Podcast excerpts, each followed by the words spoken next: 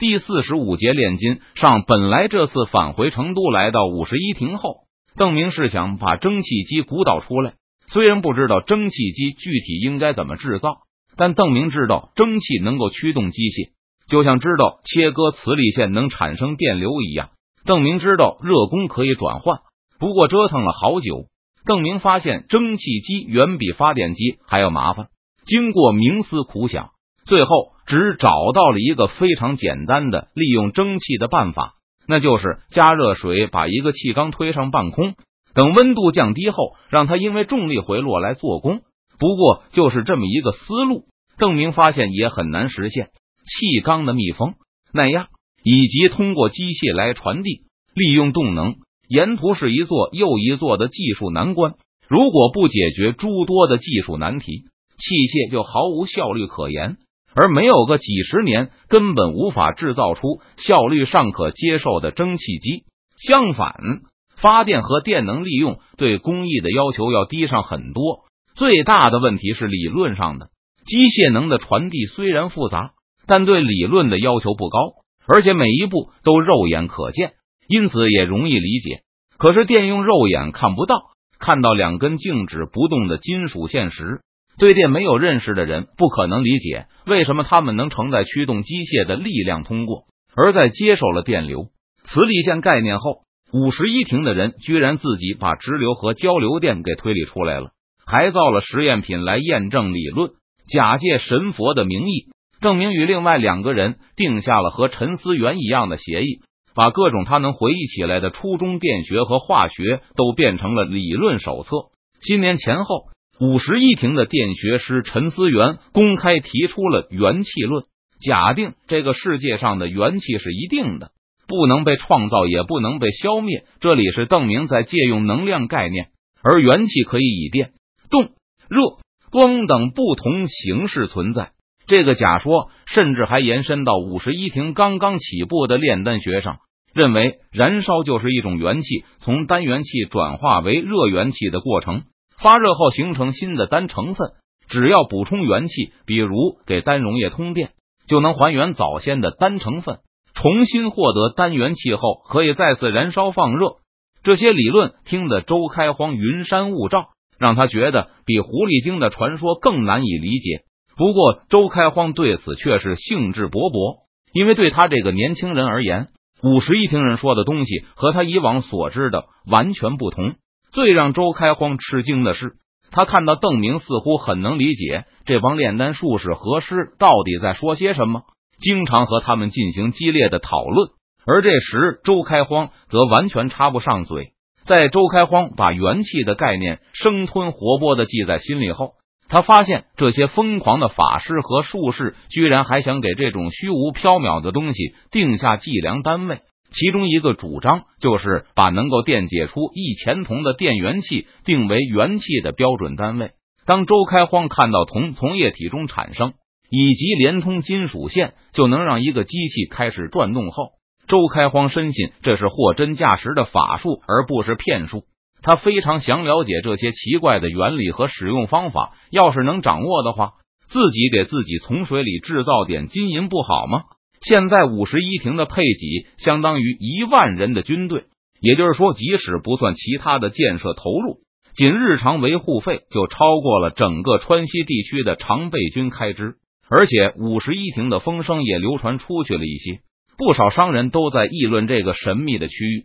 上次移民抵达后，官府对所有的工匠都进行了严格的甄别活动，其中手艺最好、最安全、可靠的工匠都被直接带走。连同他们的家属一起被送往五十一亭，而只要是琉璃宫，更是一个不落地尽数带走，没有留下任何人供商行雇佣。在法本炼丹研究会的人们吃午饭的时候，法本炼丹炉实验室的几个术士和邓明、周开荒坐在同一张桌子上吃饭。周开荒注意到，邓明非常随意的与这些术士一边吃饭一边讨论炼丹的问题。对此，周开荒觉得很容易理解。谁不想窥破长生不老的天机呢？就是他自己不也想偷学点知识，走好私下练点金子出来吗？在邓明的印象里，他的前世广泛应用的是交流电，但五十一亭这里不知为什么却异常青睐直流电。电学部门那里整天讨论的就是如何控制转速，保持电流稳定。他们已经开始意识到，电流也是可以定量的。不过，和如何给元气制定计量单位一样，令人头疼。而炼丹研究会这里，术士们对电能的兴趣也日益增多。随着深入的了解这种看不到的东西，每一个五十一庭的法师和术士都有一种同样的感觉。那就是他们正在捅破神佛窗户上的那层纸，看到了人类用肉眼看不到的隐秘世界，接触到推动大千世界运转的伟大力量。因此，这些年轻的炼丹术士都如饥似渴的读着那些理论假说，并在不能获得满足时，大胆的提出自己的假说。电出铜来证明了陈师的假说，水里同样有电流通过。而且，金属元素在燃烧发出热元气后，带上了阳电。坐在邓明对面的炼丹师说到兴起处时，干脆放下碗筷，画起图纸来。电出来的铜做成的铜丝，过电时发烫慢了很多。陈法师说，这个热元气也是电元气转来的，电出来的铜比矿里挖出来的铜纯。所以我有一个假说，那就是铜线就好像是河床，里面的铜越纯。河床就越平滑。当铜线是彻底纯净的同时，电源气流过时就不会发热。所有的电源气都可能变成动源气，或者用它电出铜。旁边的术士听到了，有人赞同，也有人反对，很快就吵成一团。而邓明也加入其中，并问术士们：这种河床的光滑程度是不是可以计量？接着有人说能计量，也有人说不能。说能的人甚至提出，可以在铜丝上放一锅水，计算烧开的时间，来对电源器河床的平滑程度进行计量。听到炼铜的时候，周开荒就竖起了耳朵，但他并没有听到他感兴趣。最想知道的，大家的讨论只是停留在炼铜的阶段，没有进一步讨论金子如何炼出来。见话题越来越远，周开荒心中大为失望。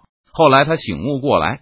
觉得炼金、炼银应该是五十一亭最大的秘密，杜甫很可能还要靠这个秘密来筹备军费。如果不是为了这个目的，邓明又为何要耗费巨资支持这个地区呢？现在周开荒有点理解为何邓明会待在这个地方，迟迟不返回成都市区了。但接下来的话题又让周开荒吃了一惊，那就是邓明问在场的炼丹术士们。他们觉得什么时候可以在书院推广法术和炼丹这两门课程？如果人人都会法术，都能炼金子了，那金子不就不值钱了吗？周开荒心里发急，但却没有说出来。他觉得邓明应该想到这件事，而且他也不愿意当众质疑长官的决定。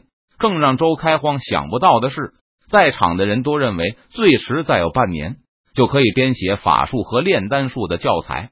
通过川西地区的教育系统进行传播，大部分人都是到了五十一区以后才接触到法术和炼丹的知识。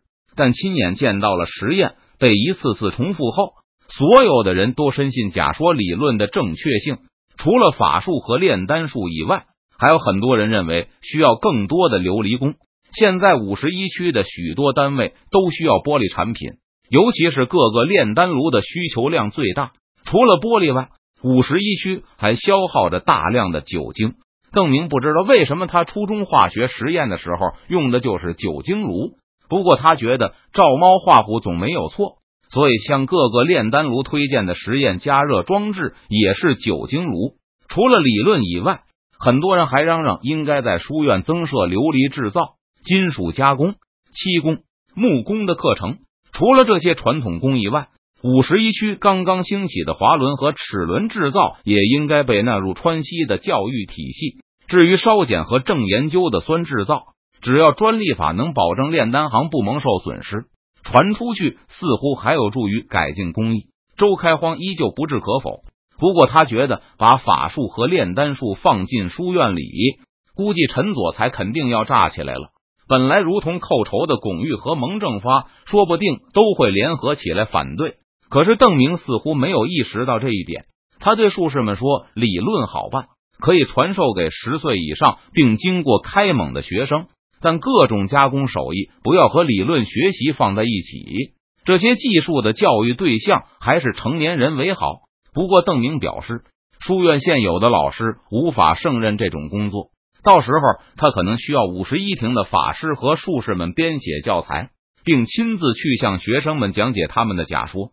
到这时，周开荒总算明白了，邓明和这帮术士只是要培养炼丹的学徒，顶多教给他们如何炼铜，或是让他们去制造更大更好的炼丹炉，而炼金。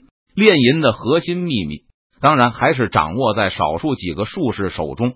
带着周开荒在五十一区转了转后，邓明还送给周开荒一个小酒壶。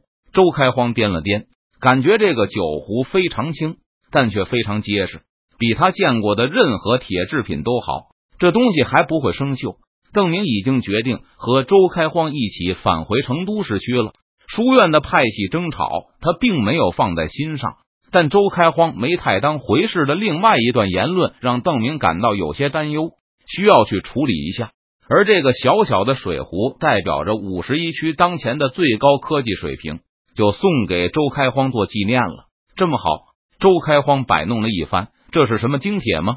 这叫铝，什么都好，甚至可以用来制造威力巨大的进攻兵器。可惜就是太贵了。笔者啊，十八号了。开始考虑哪天定为本月休假日了。二十五日似乎是个热门候选项。